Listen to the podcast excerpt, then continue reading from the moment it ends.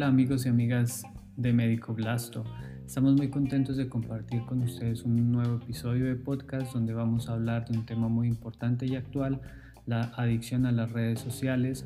Seguro que todos ustedes usan o han usado alguna vez una red social, ya sea Facebook, Twitter, Instagram o TikTok pero ¿se han preguntado alguna vez, ¿saben cuánto tiempo dedican al día a estas plataformas? ¿Se han sentido alguna vez ansiosos, deprimidos o solos por culpa de las redes sociales?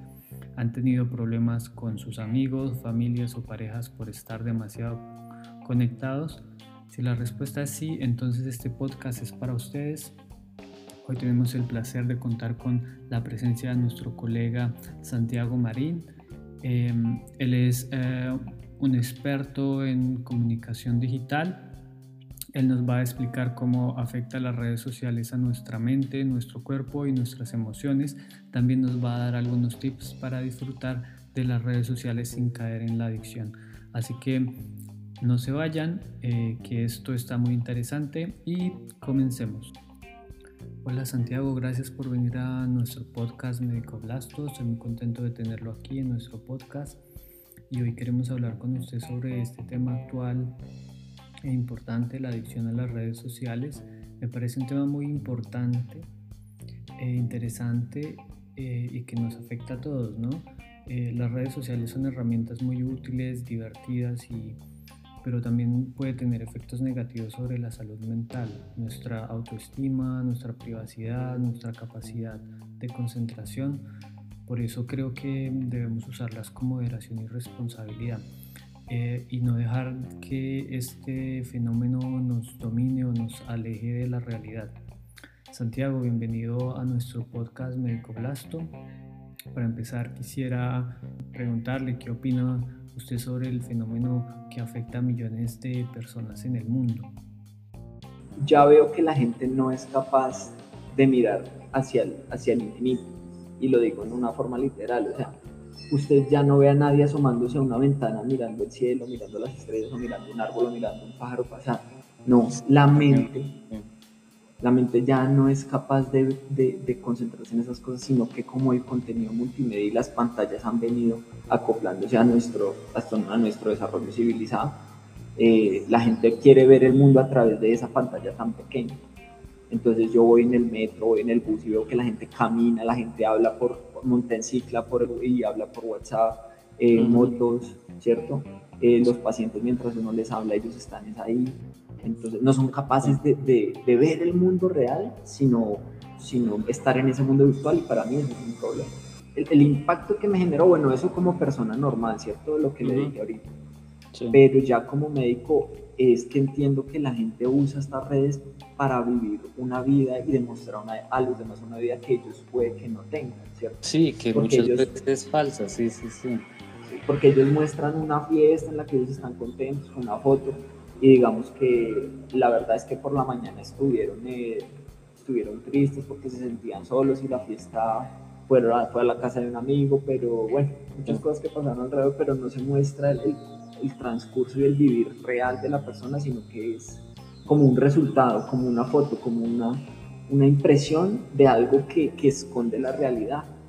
Y entonces eso empezó a desarrollar que la gente creara las cosas por, pues creara el contenido de fotos y videos para agradar a los demás, para demostrar a los otros posición, estatus, que soy bonito, que tengo eh, la, el cuerpo delgado, que soy atleta. Sí, claro, totalmente de acuerdo.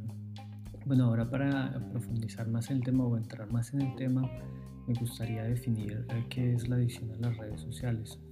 Bueno, la adicción es cualquier eh, impulso nervioso eh, que, que, requiere un, una actitud, una compensación para disminuir, para producir gratificación y disminuir la ansiedad. O sea, esa es la adicción, más o menos el término, ¿cierto? Entonces se define como la adicción al Facebook. Primero está asociada, pues como el Facebook es a través de una pantalla, a la adicción a las pantallas. los, que estudian, los que estudian y saben eso dicen que un tiempo de pantallas mayor a dos horas al día ya es adicción y ya es peligroso.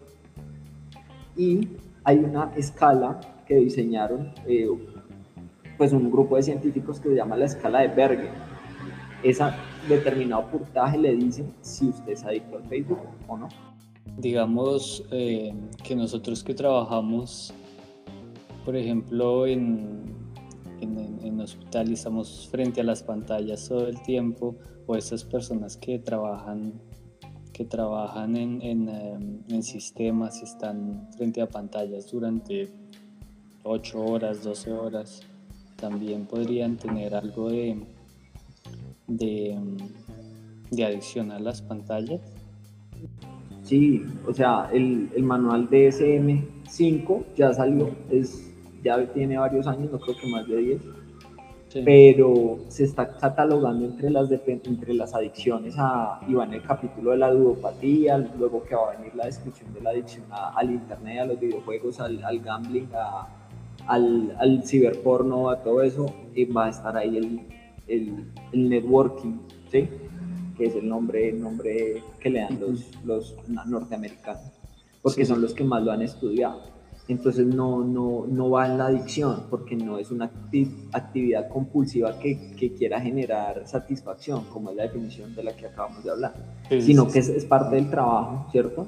Bueno, ahora me gustaría preguntar qué consecuencias tiene para la salud mental, nuestra autoestima y nuestras relaciones y si este fenómeno está descrito actualmente, si hay varios fenómenos o cómo se podría describir eso. Sí, muchos, muchos fenómenos.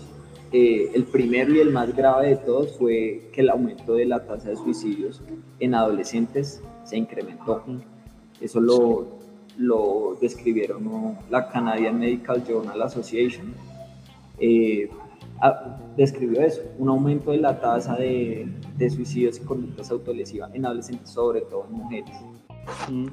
Hay muchas cosas aparte, aparte de esa, por ejemplo, si un adolescente ve una imagen en cualquiera de estas redes sociales y ve una persona que, tiene, que es fit, digamos, ¿cierto? O sea, delgada, atlética, Entonces él se compara y genera un, una, un trastorno de la conducta alimentaria, ¿sí? Los trastornos de la conducta alimentaria son eh, a grandes rasgos también bulimia, anorexia y, y hay anorexia selectiva, ortorexia nerviosa. ¿Qué es la bulimia?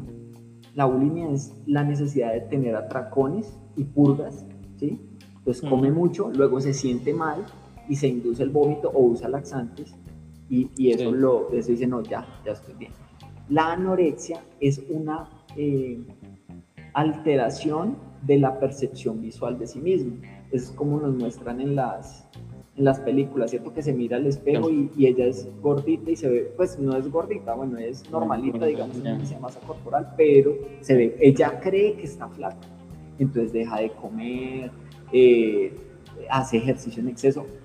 Entonces, la particularidad del paciente con bulimia es que tiene un índice de masa corporal aumentado. Y la paciente con anorexia o el paciente con anorexia tiene un índice de masa corporal disminuido, además de otras cosas, tienen un pelo llamado lánugo que es parecido al de los, al de los eh, usted le mira los dorsos en las manos y tienen callosidades en los hombres en el primer metacarpiano, no en el primer, la primera falange, porque como se induce en el vómito, eso, eso genera ahí un trauma, entonces el diente traumatiza. Sí, claro, ese trauma repetido pues genera luego una callosidad. Bueno, en resumen, entonces los fenómenos que se encontraron fueron el suicidio, los trastornos del comportamiento de la alimentación y eh, el ciberbullying. Hay otro comportamiento o fenómeno que describen eh, por su sigla en inglés FOMO. Eh, ¿A qué hace referencia este, esta, esta sigla? Esa es, una, esa es como una una adopción de un término extranjero como lo que dijimos nosotros, el scrolling. ¿Qué es scrolling? Estar bajando, bajando, bajando, viendo imágenes, fotos, videos, ta, ta, ta. Como esto es un fenómeno social, entonces se han creado varios términos. Entonces, fear of missing out, el miedo de perderse de. Y entonces el usuario de estas redes sociales llega y ve a sus amigos en una foto en un globo aerostático y él está trabajando en, en un taller de motos. Entonces él dice, vea cómo los demás disfrutan la vida, están en un globo aerostático y yo estoy acá trabajando en un taller remoto. ¿sí? Entonces eso es, un, eso es causa de, de ansiedad. Hay otra que se llama nomofobia. Significa no móvil fobia. Miedo a no tener el celular. Y es lo mismo, ¿cierto? La ansiedad que tienen algunas personas de no tener el celular está muy, muy descrito también. Hay otro que se llama fobia, está en inglés.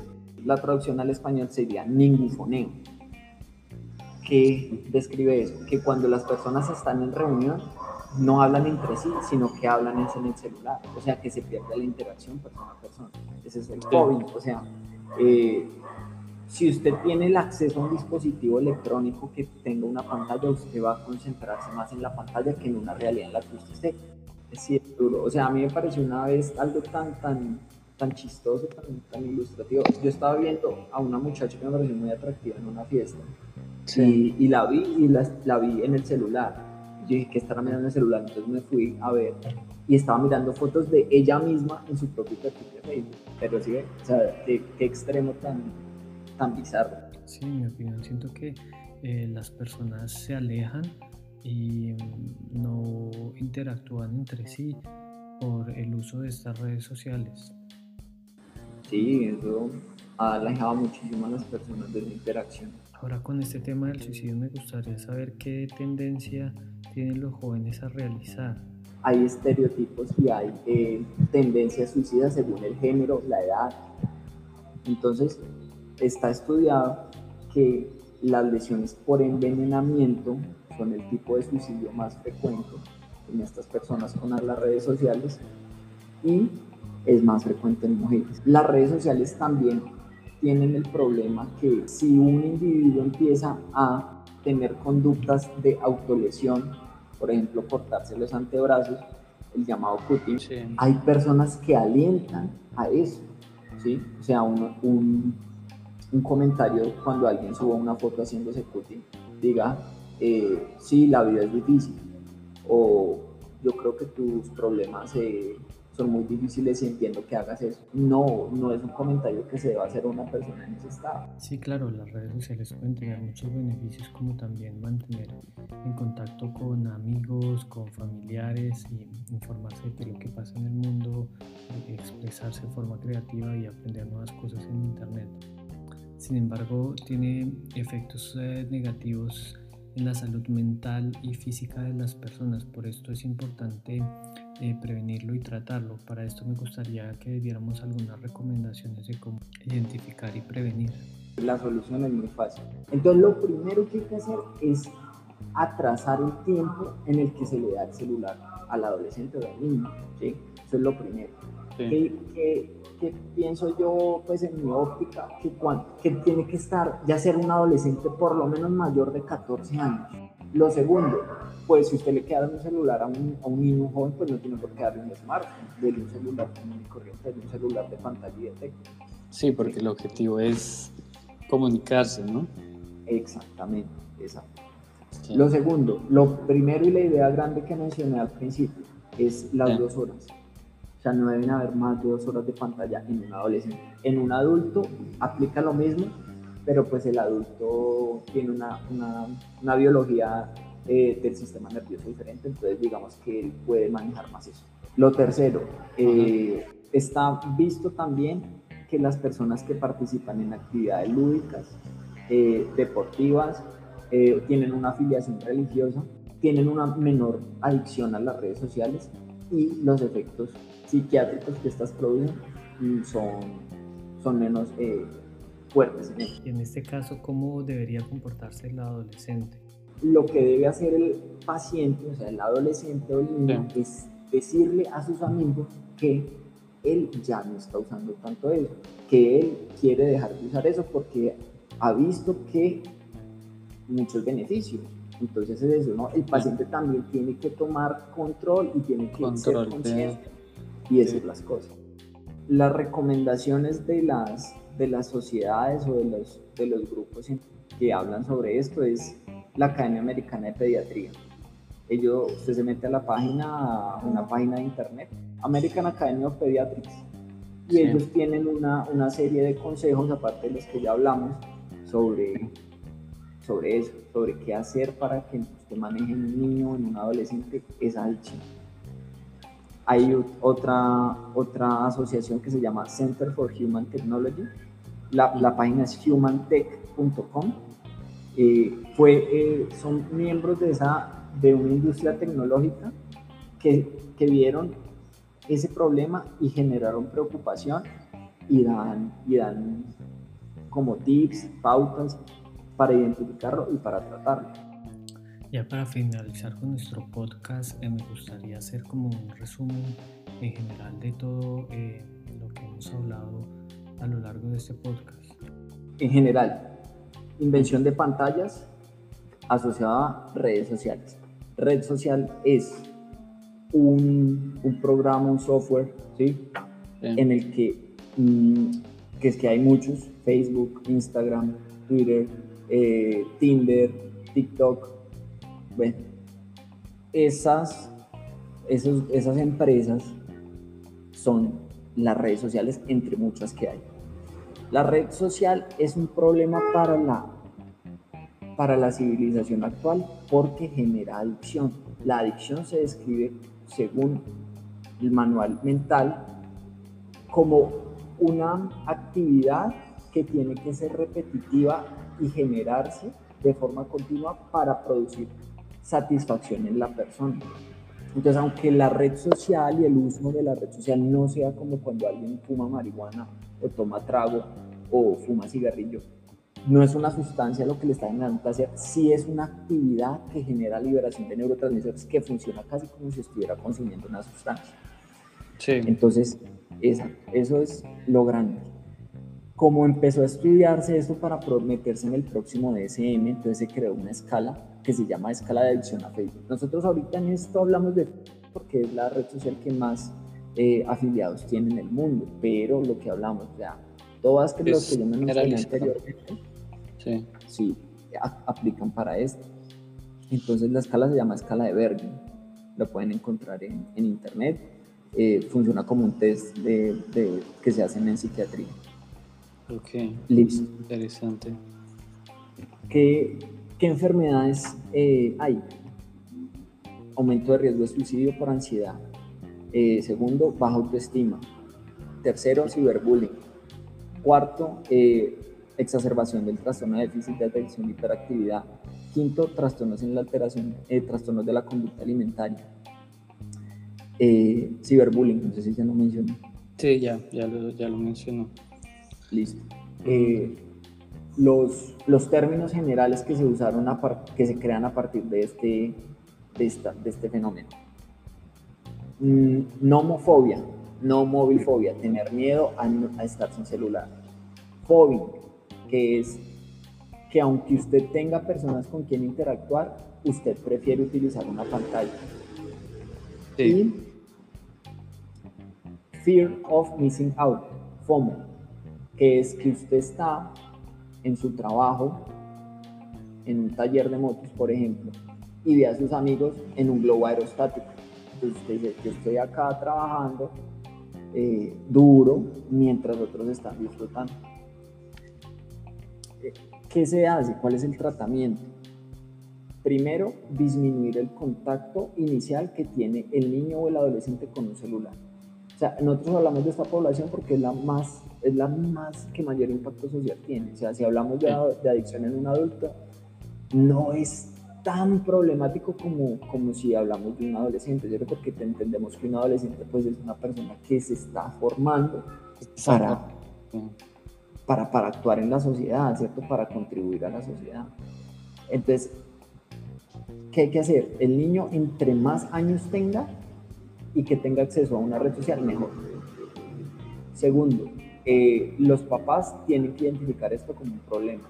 Tercero, los médicos tienen que saber de esto y ponerse en el que se use el, un tiempo determinado y una hora determinada para usar eh, el contenido multimedia. Que le diga a los amigos que ya no está usando tanto el contenido multimedia. Y, es clave para, para limitar el uso. Sí, y poner restricciones en cuanto al acceso a ciertas páginas. ese sería el resumen de lo grande que hablamos hoy. y, y, pues gracias Juan por la invitación. Eh, les, les, digo, yo soy acá un, un, un lego hablando de, de, de cosas que, que, me impresionan. Listo, Juan, muchas gracias por la invitación.